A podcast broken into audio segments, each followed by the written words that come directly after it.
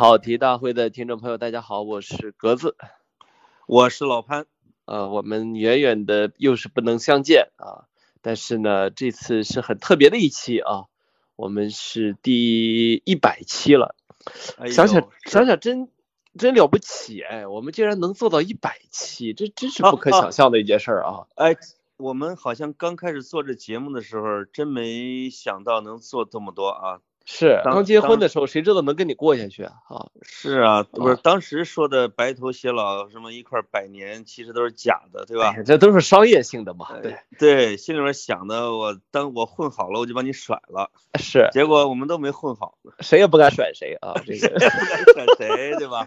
嗯，你不能，你不呃，你不能嫌我瘸，我不能嫌你瞎啊，是是这么一回事啊。对，而且这个一百七。我记得还有一些节目里边，我们对一百七做点什么，或者或者对未来有什么设想，其实聊的还不少的。但是聊着聊着就突然来到了一百七了。啊，而且而且这个可能出乎我们所有意料的是，一百七我们居然连面都不能见啊！啊，这个挺有意思的。是我记得王朔有一个小散文里边说，呃，我正活在我当年憧憬的未来里边。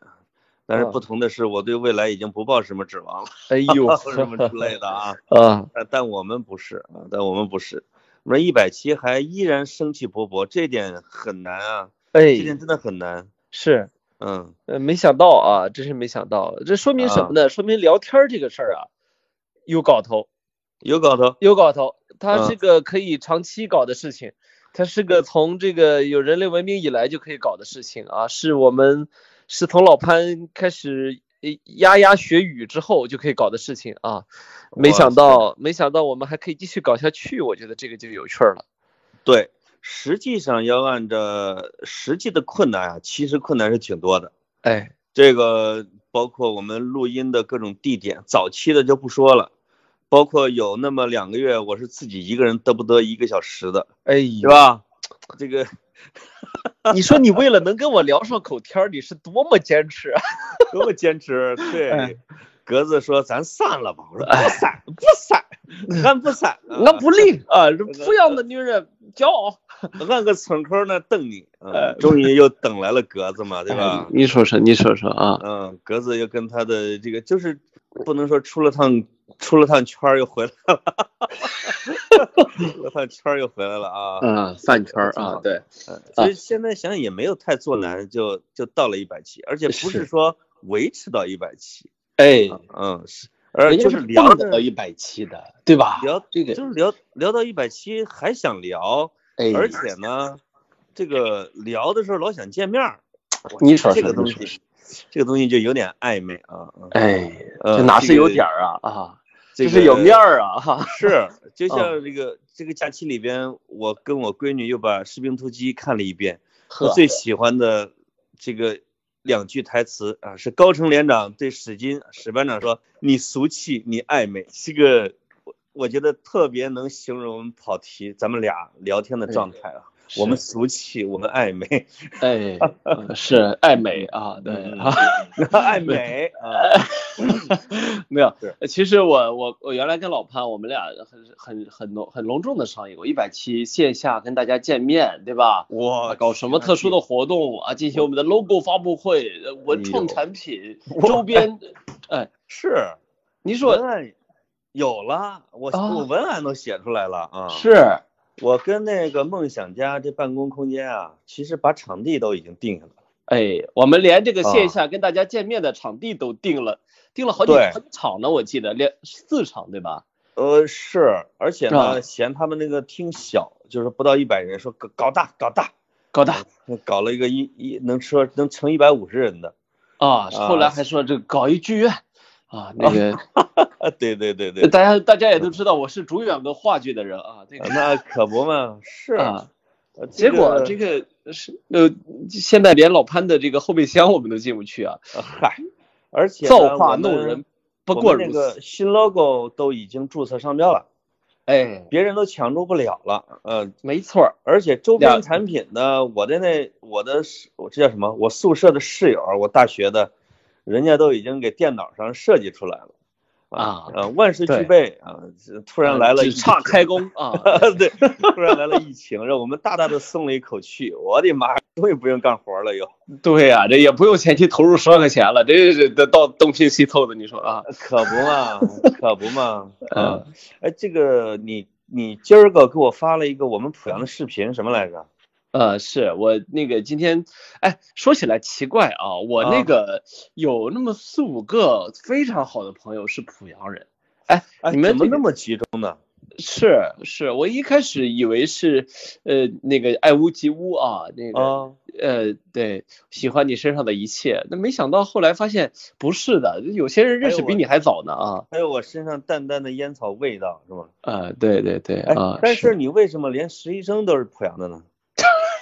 啊，你不要这样，我也不知，我也使不到啊。你这不是要体验一种使唤的快乐是吗？哎，我使唤不了你，我还使唤不了其他老板吗？啊，可不嘛啊，哎，没有，这个今天我发给老潘和其他濮阳朋友们一个一个视频啊，我觉得特别特，就是这是很很很让人不齿的一件事情，但是不知道为什么我看了之后噗嗤就笑出来了啊。是，可能因为那个口音跟老潘太像了，就是说呢，太像了，一个专能啥嘞？一个 一个穿着防护服的人，把一个濮阳的村民啊拴在拴在哪，用绳子拴着啊，拴那个房檐下的那种柱子上，是吧？哎，我就问他呢，你你咋不戴口罩嘞？然后那个说，是那人说忘了啊，然后忘了，是出来转转。这个这个忘了，你上次想货了你，关不关其他人死活了你这啊这种啊，我当然我学学不好啊。这个好像是传的还是很广的。是对吧？很多省都都跟我反馈了，咦，你们濮阳嘞？我看了一下这个图呢，就是视频呢，他其实在腿上啊拴的不紧，他就缠了一下，哎，呃，他有一种象征意义，而且被捆这个人呢，他不是一脸的害怕或者是说愤怒，他是羞涩，哎，哎，他他脸上体现出了一种我们中原农民的那种羞涩感。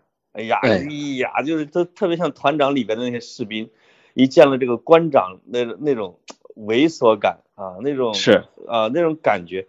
但是呢，他表现出来一种东西，他表现出一种就是人不能正常生活，对吧？因为这个实际上在我们濮阳市啊，现在有十几例，但主要集中在市区，在我们濮阳县这了个一两百万人的大县是没有一例的。哦啊，一例都没有。我们这个这个孟轲，这个它是一个叫孟轲香，这个孟这个有讽刺意义，因为这个孟轲乡就是俺那叫孟轲香啊，孟轲嘞，孟轲嘞。其实孟轲是孟子的意思吧？是是礼仪之乡，对吧？那你你这个你来而不往非礼也啊，或者孟子说我大丈夫之气，对吧？这都是孟子的。那他其实这个乡肯定是为了纪念孟子。哎，那么这这这可不是儒家人或者说有礼数的人应该干的事儿，这样是野蛮的。斯文扫地啊，然后不不光是斯文扫地，什么都扫地了啊。这个人与人之间那种基本的尊重，他都没了啊。作为一个回报呢，我把一个另外一个视频发给了你分享。哎，是一个老大爷出门，因为看来他们家这个也是农村啊，或者这个。这个厕所呢，公厕在门外边，出门上公厕忘带口罩了，其实一个人都没有，街上，对吧？对，结果直接被几辆警车拦下，说要直接给逮到医院隔离十五天。我的妈呀啊！而且那个老大爷确实有一种逆来顺受，还不知道懵逼呢，还不知道发生什么事，说我回家拿点东西。去去就去吧，对对，他完全没有质疑啊，他就说，那我回家拿点东西。啊，不是，可能不是我们不是我们濮阳的啊，呃，别拿了别拿了，直接上医院隔离啊，我的天呐啊，这个有一种听天由命、漫不经心的劲儿啊，这也是团长里边的台词啊，是是是啊，这个，呃，我跟老潘我们俩在准备这一期的时候，其实有点不知道该说什么，因为什么呢？老说武汉吧。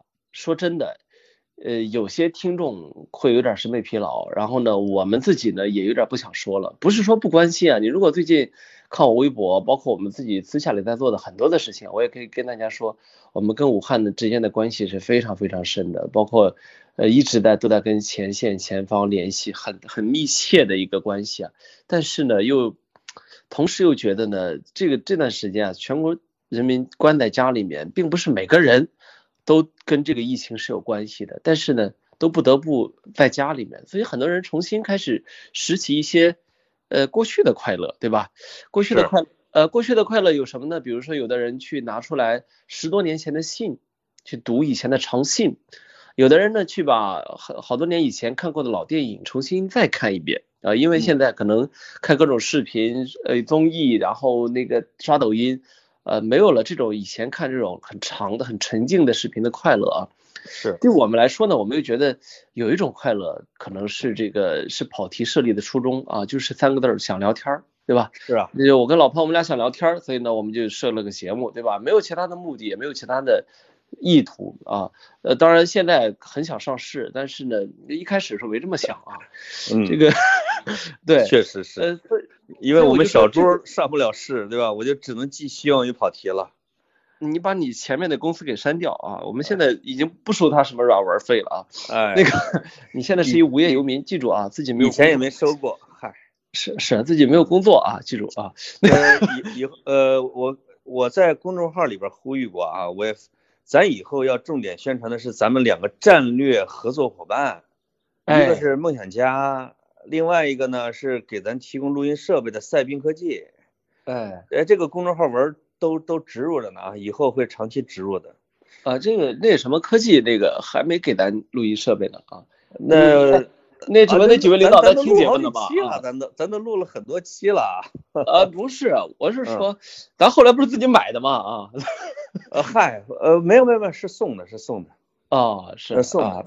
啊，没事儿啊啊，你怎么又要人东西啊？然后没事儿啊 啊，我是说啊，这个这个聊天的这个快乐啊，它其实是这段时间啊，大家可能最难去实现的啊。前两呃两三两天期之前，有一个好朋友终于忍不住了，说吃火锅，然后朋友朋友群里面大家互相啊众口这个这个这个众口一词啊，说不去，说啊过段时间过段时间他能约到吗？他肯定一个都没约到。一个都没约到，也没有火锅店敢接客呀。呃，他肯定自己去去弄的火锅啊。哦。但是呢，呃，但是呢，大家都说不去啊。我就表现出这种高度的自觉。你说我那天啊没忍住，我拉了几个好朋友啊，那个那个特别能说话的这这这两那么两那么三个人啊，我我给他们说，我对你们就一个要求啊，这个疫情过后见面，我要跟你们聊一下午。哇，你知道吧？就是这种感觉，这聊天儿啊，聊天是一种生活的刚需，这一点呢，对，直到生活不让你这么干，你 才能真正的意识到。网络聊天呢是不太有温度的，它它替代不了当面的聊天，对吧？这种是含情脉脉的对视啊，这个耳红眼热的这个感应，对吧？有一点点的小的肢体的接触，肢肢体接触，哎哎呀，这是互相来电嘛，对吧？啊，是你说到这个当面聊天，让我突然想起来了。我咱俩录节目之前，我又给这个李支书打电话，问他们问我们村情况啊，对吧？我也得关注一下。李支书，我说你在忙啥呢？他说首先我得问我跟我妈，当然经常打电话，我妈在村里呢现在。他说我又碰见那妈了。我说 他说我说我妈正在干嘛？他说整跑步嘞。啊？我说这个怎么跑步？他说而且没戴口罩。我说这没戴口罩，他说因为在村头跑嘛也无所谓。我们村看来搞得没那么左，我这个他就跟我妈就聊天，我我妈说问问我妈你咋没戴口罩呢？我妈说，哎呀肾看顾的我嘞，这个 我管不了大家伙了，我但是我自己还是能顾住了，能放心。金刚护体了啊啊！但是这个我妈又跟他说，他说。我虽然不用戴口罩，但是我上街的时候我还是很自觉的戴上。为啥嘞？我不怕你们，但是我觉得你们还是怕我。就是戴口罩的人怕他。另外一个呢，我说我说李支书，你每天都在干嘛？因为他已经连续值班了二十多天了。他说他一个重要的一件事就是每天要骑着电动车在村里边，因为我们村大，三千多口人。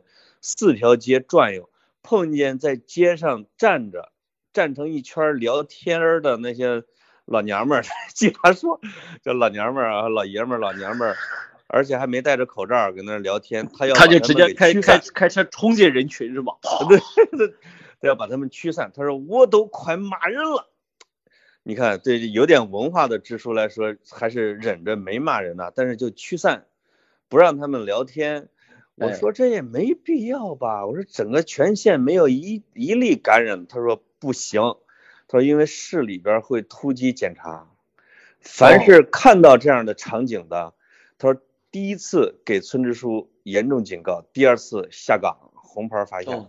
啊，哎呦，啊，那已经有支书，有的村里面就这么给招灾了。说市领导突击到村里边去，结果冲过了这个老大爷设的岗哨，直接就就处罚了村支书。为什么让我进了村儿？那你这个嗨，我就会觉得在这样的情况下，你正常聊天的权利其实都没有了。那我我觉得，那我觉我觉得我还是挺挺钦佩你们当地这个执行力的啊，嗯，这个可以这个可以确保人民安全，这个倒是这倒也是个好事儿。我们村儿还真有七八个从武汉回去的，是因为这个这包括上海华山医院的那个张文宏主任也也在那说说是这时候大家能够给国家做的贡献就是在家闷两周把病毒闷死啊，我觉得这个这个你还真不能够去去苛责说这个执行者太过。刚硬太过铁面无私啊！我觉得这这个反而是对的。李支书的执行力，我觉得强在什么地方呢？我说这七八个武汉的，你是不是都隔离两周了？他说啊，没有，不是两周，我给他隔了三周。他刚刚放出来，他连那些，我说你怎么跟这个专家现在这个见解一样高度了？因为有的这个潜伏期要超过两周的，对吧？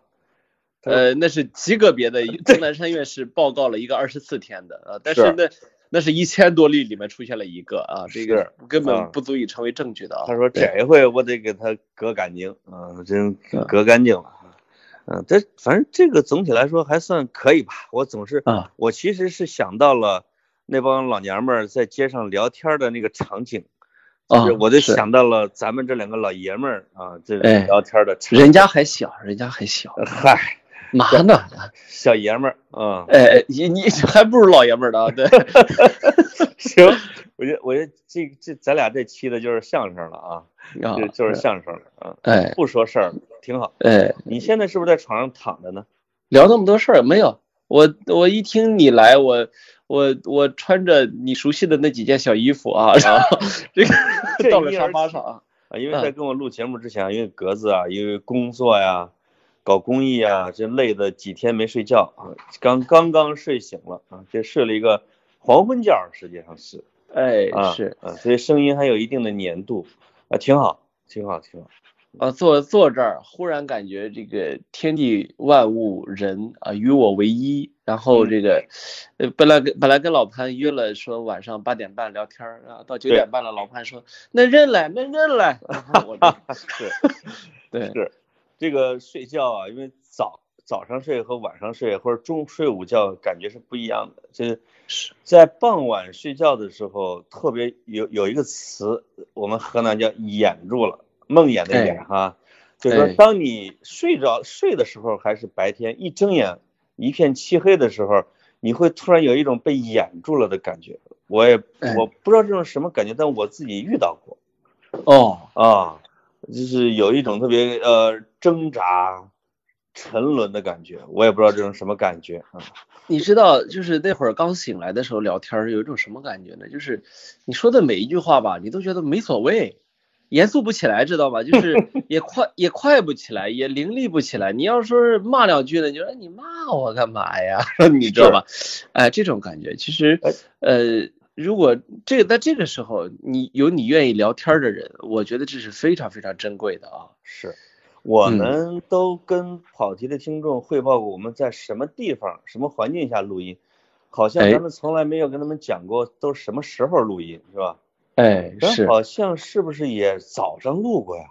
以深夜居多，深夜居。我一个人深夜多，还有一个可能是接近中午多。你比如周三的中午那种是，对，真是赶急茬，是吧？呃，临时抱佛脚啊，匆匆的约一个地方给他录到两点。最晚的那次应该是就是在玲珑公园里边，一点多，哎，是吧？一直一直把我们俩都录的都感了冒啊，啊，都这段也真是都感冒。那一次是一点多开录，那个温度可能有零上四五度吧。啊，其实。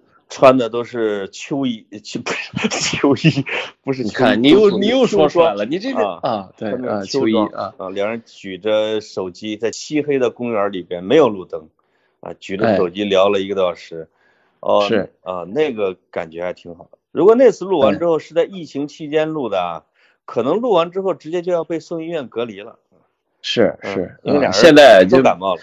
呃，不敢发烧，不敢咳嗽，不敢那个打喷嚏啊，这个挺好啊。是，现在就是你知道吗？就是现在走大街上，不光是不光是这种没有聊天的快乐，你你想看个人脸都不容易，知道吗？嗯，我我今天我今天过马路，因为我我我也跟大家说，我在空旷的地方是从来不戴口罩的啊。啊。呃，然后过马路，马路对面有四个人，我没戴口罩嘛。嗯。我忽然看到四双眼睛齐睁睁的都看着我。是怒目而视吗？我看不出怒不怒，但是反正对我挺好奇的，就是嗯，我我我那一瞬间，我觉得他们好像有点觉得看到个人脸的那种感觉，你知道吗？呃，我有一个原则，是我只有在进入到建筑物和密闭空间的时候才戴口罩，我户外是肯定不戴的，所以到现在为止，我还是不戴口罩的时候居多，出去的时候。嗯，是是是，啊，因为。但是会绕着人走，因为别人会嫌弃，别人会像你遇到的那样对我有冷冷的一瞥，可能啊，是没事，我们就不谈口罩了啊，再谈大家烦了，那个。其实呢，就是我们说这一百一百多期一百期以来啊，我们可能谈过很多的话题，这些话题呢，这有些呢可能我们特别擅长，有些呢可能也就是离就是赶鸭子上架啊，嗯嗯，有时候就是就是这么聊了，就是你你跟朋友也会去聊深聊一些你不熟的话题嘛，对吧？我觉得这种最本真的状态呢，我倒是从来没有去去去讨厌过。啊，呃，但是你要说有什么遗憾呢？我觉得还是有一些的。有什么遗憾？我怎么觉得没遗憾呢？哎，我每天都超水平发挥。是遗憾就是你吧？啊，对，你就是我的遗憾是吧？对啊，你就是我地狱，你就是我的地狱啊！是，没有，我是觉得，呃，因为我觉得这么长时间以来啊，其实我们得有小一半，至少一半的时间，我觉得是让听众在忍受我们的音质。这个其实对我来说是个是个像强迫症一样的事情，我很难忍。就像我写东西的时候啊，我很难容忍说这个错别字啊，那个标点符号有问题啊。嗯。有些人说，哎，有的作家就是特别的随意率性啊，就写出来。我说胡说八道。我我我欣赏的喜欢那些好作家，没有一个不是最后改改成强迫症的啊。就是最终一定会拿出一个特别的。谁都不允许动，动了就是动他的小宝贝儿的那种那种稿子来啊。然后这个，所以对我来说这也是很难容忍的一件事情。第二个呢，就是呃，就是怎么说呢啊，有些话题过了后想想，还可以聊的聊的聊的更呃怎么说更放松一些啊。我们可能对一些事情呃有一点有一点点过分较真儿了。呃，我我我自己是对我自己有这个反思啊。当然，这个该较真的时候我是较真的。有的朋有的听众给我留言说什么格子还是太年轻了，这种我实不相瞒，我都替你把他们拉黑了。就是我觉得我就算在八十，我对于这个该该爱憎分明的事情，该黑白分明的事情，我也用不着您来教训我，对吧？这个该帮该去帮助人的时候，该去为自己遭到的不公待遇抗争的时候，该去为这个社会。表达几句的时候，你告诉我说我就是因为年轻，我呸，是吧？那是因为我没有你油，对吧？对我我我觉得这个不是可以可以让步的。但是很多时候，我觉得聊天它其实是一个很，它应该是一种很治愈的、很很很舒缓的，对一种是对身心都很好的一种方式。但是有的时候呢，我们可能并没有去始终在最好的那个那个状态里面啊，所以现在就很怀念啊，很怀念。没关系啊，你怀念什么？怀念聊天儿，见面聊天儿啊。现在现在每当你大家可能这个听不出来啊，我们这个每次录都是要的打岔好多次的中断，要么我的网络有问题，要么老潘那个地方太偏僻，对吧？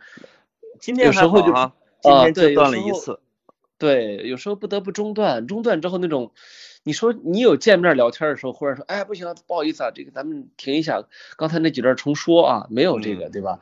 你你你就就是这种远程的聊天，第一次让我觉得我们像在录节目。向大家透露一下，就刚才格子对我表白的那一段，确实是他录的第二遍啊。第二遍录的感情还这么炽热啊，是第一遍可见是多缺少聊天对象啊。对对，第一遍淌出来了都啊，对，是。另外，我得感谢一下跑题的听众，就是什么呢？实际上你刚才说了哈，其实有一些遗憾，有些可以录的质量更好，音质，有一些观点呢可能会，如果现在再讲会更全面、更透彻一点。啊，除了较真儿那个我不认同你，因为较真儿是你最大的优点啊。你要是再不较真儿了，你还有什么可观的呢？对吧？这个，但是呃，什么？我我的可观主要是因为我的可爱，不是因为我较真儿啊，对，啊，可观是可看啊。哎，这个啊是，就是我们可能于观点上的什么这，但是听众实际上给了挺大的包容度和支持度。我想说的是什么呢？其实尽管我们不太管理评论，但是我们下边的每期的一两百条评论的都是真情，就是你很少是说看到他们对你一个观点一直在吹毛求疵或者挑剔的，甚至我们可能有些观点比较片面的时候，他们表达起来相对来说也比较理性，也比较有宽容度，这挺好的。嗯，我觉得这些听众是了解我们的人，是吧？啊，嗯其实很多的时候啊，很多人在默默的听我们啊，这一点呢，我是我很多的时候是很惊讶的。有嗯因为最近的原因，就是很多人开始给我发私信啊，发私信，有的求助，要么有的转发求助信息，有的呢还甚至过来去给我给我提供一些东西啊。啊，我上来第一句都是：“格子老师，我是你的听众，我是跑题的听众。”哎呦，我说哇塞，你知道那种感觉吗？就是他这一句就是他的通关文牒在我这儿。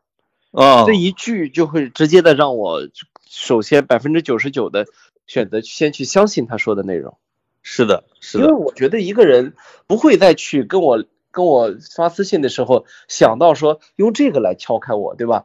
那么、嗯那么他上来就来了这一句，那说明他真的是跑题的听众。对你来说，如果这个人这个同学他说他是你在呃锵锵上的听众，跟说他是你跑题的听众，你感觉有什么不同吗？我感觉有不同。呃，锵锵的锵锵的听众呢，他对我来说呢，呃也是非常非常珍贵的。为什么呢？因为从从上次上锵锵到现在已经好几年过去了，大家可能没有两两年啊两年多点儿，已经好几年过去了。那么嗯好几年过去了之后，人家依然记着你，这其实是个很很很很时间维度上说很很很珍贵的一件事情。那么跑题呢，他不一定是强强的听众，对吧？但是呢，他是我现在的听众，他他是了解清楚我现在的观点，对吧？我觉得都很珍贵。你要我没得比，我不会去比较他们。甚至呢，有一些人会跟我说说，格子，我以我特别我以前是你侠客岛的粉丝，啊，呃，你某篇文章中某句话、某个观点直接给我列出来，那个的通常都是比如说六年前写的。嗯嗯五年前写的，呃，好多话他不说我都忘了。那你说嗯我是什么感觉呢？我的感觉就是有个人他在你不知道的时候关注了你五六年，那对，那那你说我还能说什么呢？对吧？哦，只有感动，对吧？哎，我是我是对我们跑题的听众的最大的感觉是什么？就是这个气质啊，已经形成了一种独特的跑题气质。哎，他跟锵锵不太一样，呃，锵锵的呢，他是爱发表观点的那一部分，他的年龄呢，锵锵的年龄会更广。比如我去东北自驾，在辽宁什么看什么枫叶大道的时候，正吃着什么白白菜白菜炖粉条，突然有五六十吧，两位这个，哎呀，那啥，你是那那那老潘吧？我这这然后说他是看锵锵的什么之类的。跑题从来没有发生过这么年老的 碰见的情况，而且他不会咋呼，就跑题的听众不会去马上去表达一个观点。这个我经常碰到的几次，包括我去成都、广州做活动的时候，我竟然是在我给他们小朋友和小朋友家长讲完之后，有才有二十多岁的两个少年啊，还有女孩。呃，这个是过来说，我呃，这个老潘，我们是不是潘老师？我们是跑题的听众。我们刚才听了一个多小时，你给小朋友讲课，我们在旁边立，他说我们走了啊。我特别，我其实我就我像粉丝一样想拽着他们说别走，我们聊会儿。你就是你你们就走了，你就拽着说，哎，你们没带礼物啊？这是啊啊，而而且在广州的时候，我直接就求助嘛，说这没有摄影师啊。就跑题的一个听众，就而且带着他的同学是个摄影师，两人忙前忙后给拍了两千多张，一两千张各种照片，而且呢，就是发完之后也消失了，他也不会说过后再跟你联系或者搭讪或者什么之类的，没有。呃，这种是跑题的听众感觉形成的一种气质，挺我有点我有点觉得他们中间藏龙卧虎啊，然后呃。通过跑题的关系呢，我也知道好多人呢线线上线下的成了朋友，这个呢其实让我觉得是是蛮美妙的一段缘分啊，就是呃你因为一个这个你因为一个主要是跟听众线上成了朋友，你主要线下成了啊 没有我我就说啊，你因为一个蔫不拉几的节目啊，你去认识了一些新朋友，我觉得这这事儿有点意思啊，这对我来说是。而且，当然了，过去的时候呢，我我我我其实没有，我就说过去的时候，我其实挺喜欢干一件什么事儿呢？就是呃，有意无意的在在我在我去表达的时候，透露出一些观点，一些权威的观点，透露出一些书，透露出一些这个可能一般一般的听众或者观众呃不知道的事情。那么现在我越来越缺少这样的冲动了，不是说我这儿没有这样的。存货了啊！我是越来越去喜欢更加的自然一点、更加的朴实一点的语言，更加的你要说这个事儿啊，呃，哈佛大学的某一个专家他的研究能够证明它，那么如果啊，如果在老潘他们村的另外一件事也能证明它，我就会用老潘他们村这件事来说。我觉得你进步到第二个阶段了，是第一个阶段肯定是这个，当然书里边的。第二阶段你说是朴素的，第三个阶段就进入我们乡土的。呃，不会期待你尽快的跟我一块儿进入乡土的境界，是吧？没事儿，老潘，你们你第一个阶段没去过啊？我这没有什么存货，对，不要开玩笑，直接就奔入了乡土。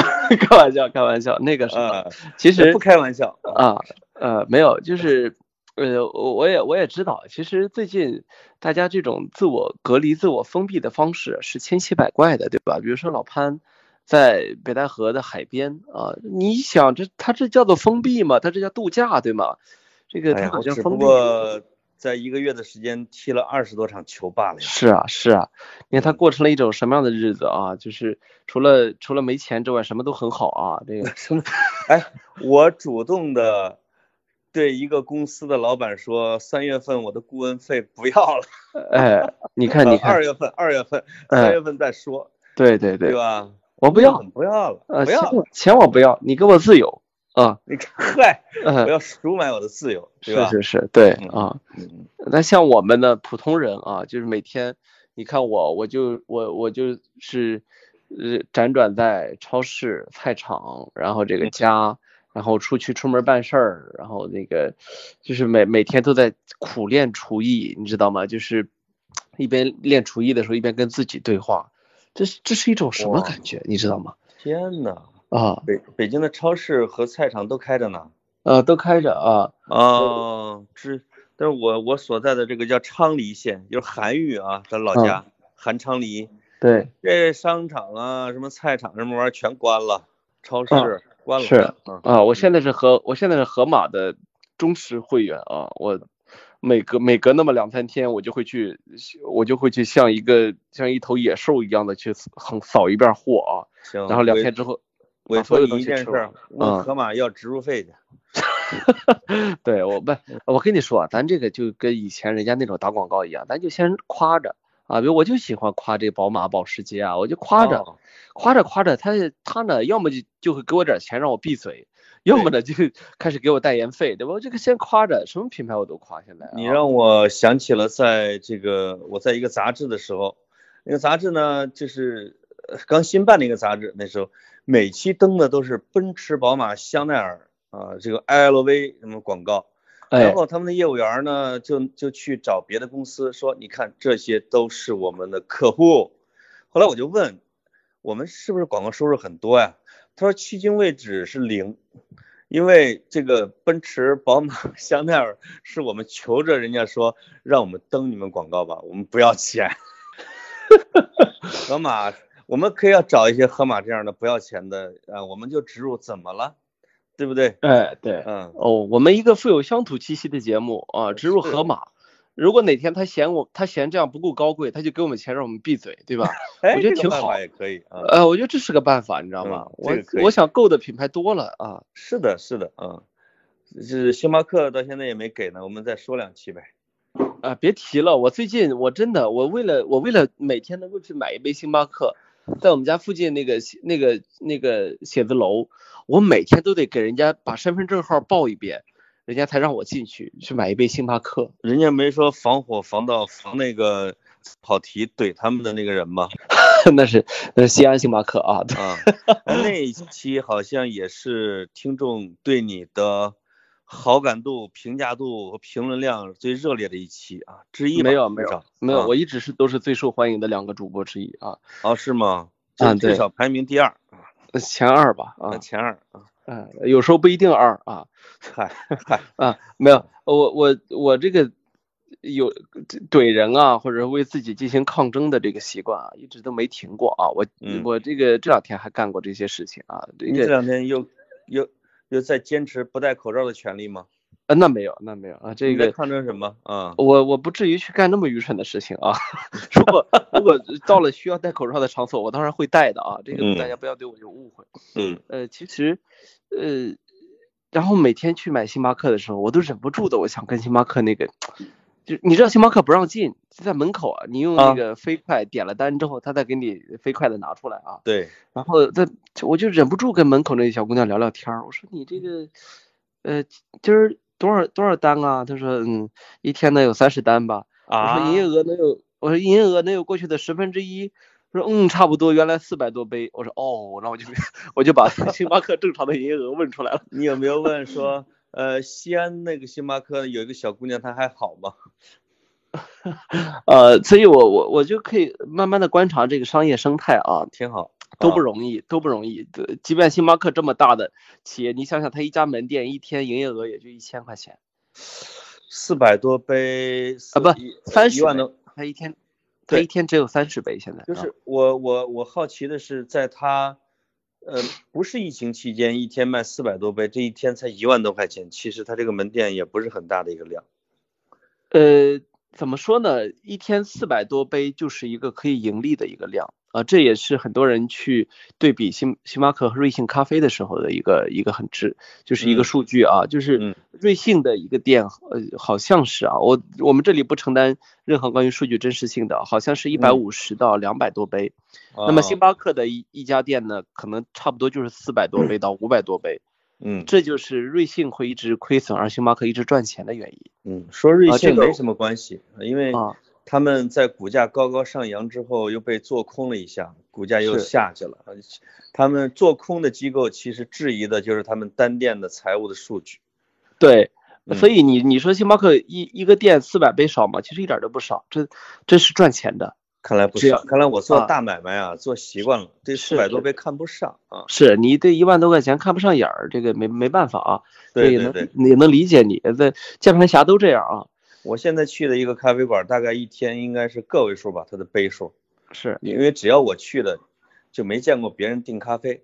哎，嗯，都他那个店钱都是为你开的啊。不是我我我那一开始的时候，我看他一直在开，人家说年三十还在开，店员说行，我说我来一杯美式，来一个什么摩卡，我就坐在了那个人家的桌子那儿，把电脑打开。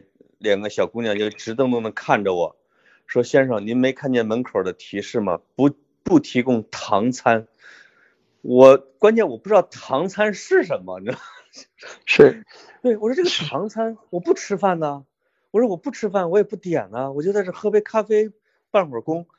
他说那个唐餐呢，就是不能坐在我们这大大堂里边喝和吃都不行，就把我给赶走了。是是，啊，文文化水平这个，那个这是低点啊，低点不呃不是，咱就说这个有时候有些词儿啊，汉语啊被用的乱七八糟的啊，嗯那个。就是你好好好好说话就行了啊，对。对，呃，我记得以前我我很迷 FT FT 的一个专栏作家叫，好像翻译成中文叫露西凯拉韦啊，他 FT 中文网上也一直有他的这个翻译，他呢就是专门去揪英美的大公司的用词。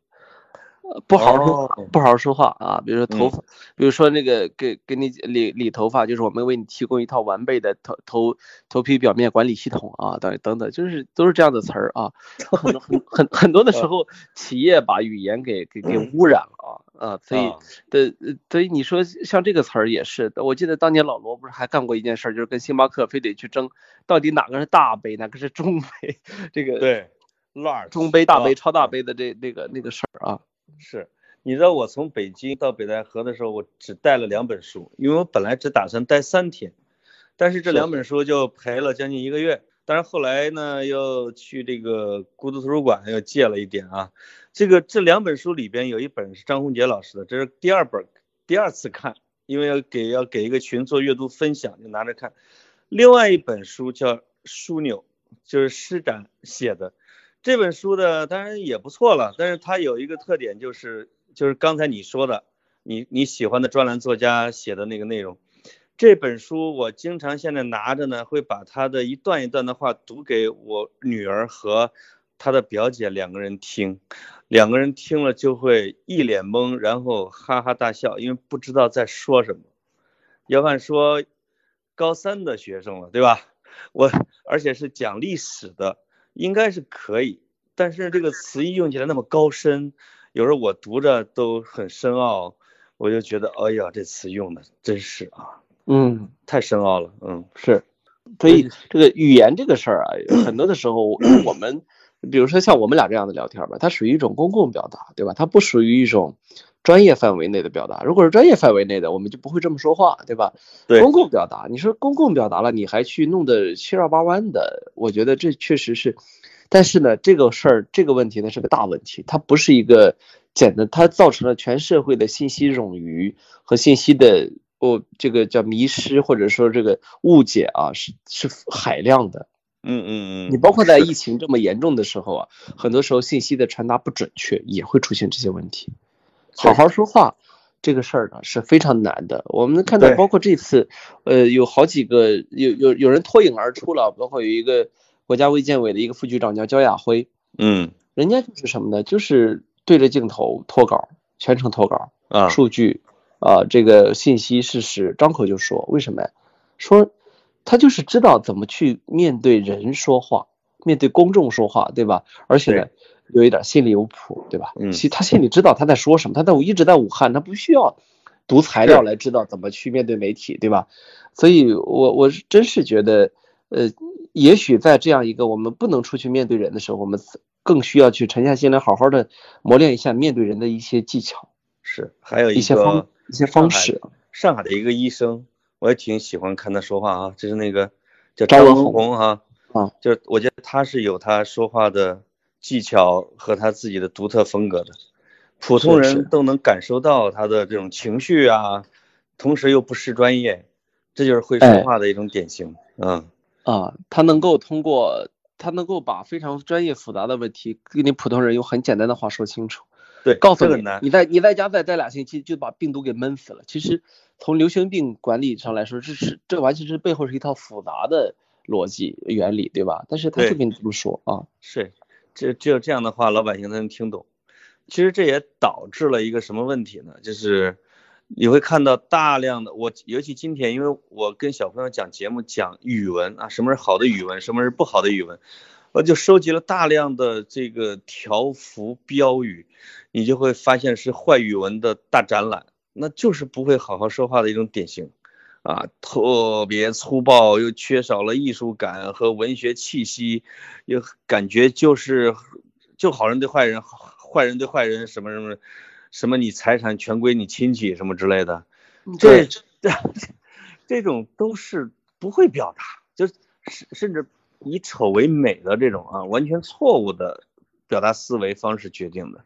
是这次呢，这次呢，日日本人给我们很多人上了一课啊，山川异域，风月同天啊，对，七月无一，与子同商，这个呢很好，但是呢，呃，我觉得也不要去忽视武汉加油它的它的它的魅力，对吧？就是不要去走极端，我们已经在语言上走太多极端了，诗词很美，平时的话也很美，不要去对立它，对吧？你要知道好的表达它是什么都有的。在该去，在该去，在日落黄昏的时候，你跟你爱的人说的话，和你和你们俩白天出门赶火车的时候需要说的话是不一样的。你得会，你得都会，对吧？我觉得这个道理很难理解嘛。可是就这个，我们这个社会都差点撕裂掉了。我觉得，呃，我们可能如果等疫情过去啊，我当然一方面，大家是要从这样的疫情，从这样的病毒的，呃，这个猛烈的。恭喜中慢慢恢复过，另一方面，我们也要去尝试着去恢复一些我们本该有的一些说话的方式、聊天的技能、面对人的呃一些基本的礼仪，对吧？我觉得都得要有的。是我跟格子今天啊，就是简直有一种特意的要松下来啊，要要要加长下来，要乡土下来的这种聊天的感觉。可能咱俩是我发现是通过虚拟空间，通过网络来想达到当面聊天的一部分水准，对吧？啊，或者找感觉，我觉得我觉得还挺好的。希望这一期，我觉得能让听众助眠。你有没有听到听众反馈过，说听跑题能助眠、能催眠、能睡觉？我有听了不止两个、三个了，啊。我有好朋友都是听着跑题睡觉的，此刻我祝他晚安。啊，很奇怪哈，就是我们的节目，不知道是因为咱俩的声音的问题，还是咱俩表达的意思比较浅薄啊。那总之是让他们听着会放松，会舒坦，甚至会确实治好了一个人的失眠症，很奇怪。呃，我跟你说啊，说不出啥东西来，慢慢的别人觉得烦就睡着了啊。对，哦，这样的，不要对自己有太高的这个心理期许。对，这种烦其实叫其实叫做陪伴，对吧？哎，对，嗯，好，今天就到这儿。哎呀，都不舍得，一百怎么办啊？一百七，你接着睡啊，你接着睡。一百七，一百七啊！祝我们跑题的听众快乐，对吧？好啊，祝大家做个好梦，晚安，拜拜，拜拜。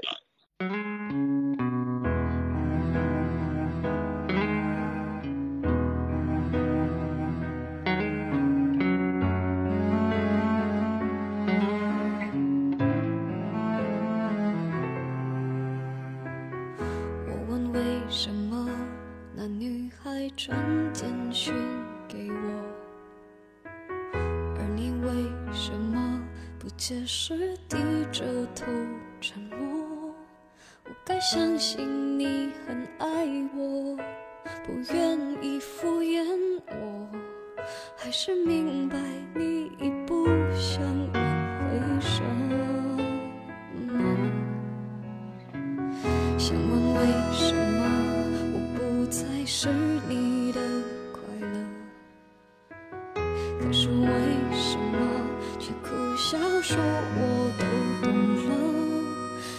常常将人拖着，把爱都走曲折，假装了解是怕真相太赤裸裸，让 baby 失去难受。我怀念的是无话不说，我怀念的是一起做梦，我怀念的是争吵以后。还是想要爱你的冲动。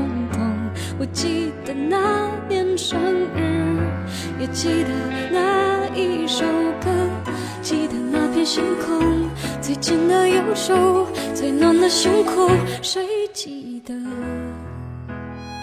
谁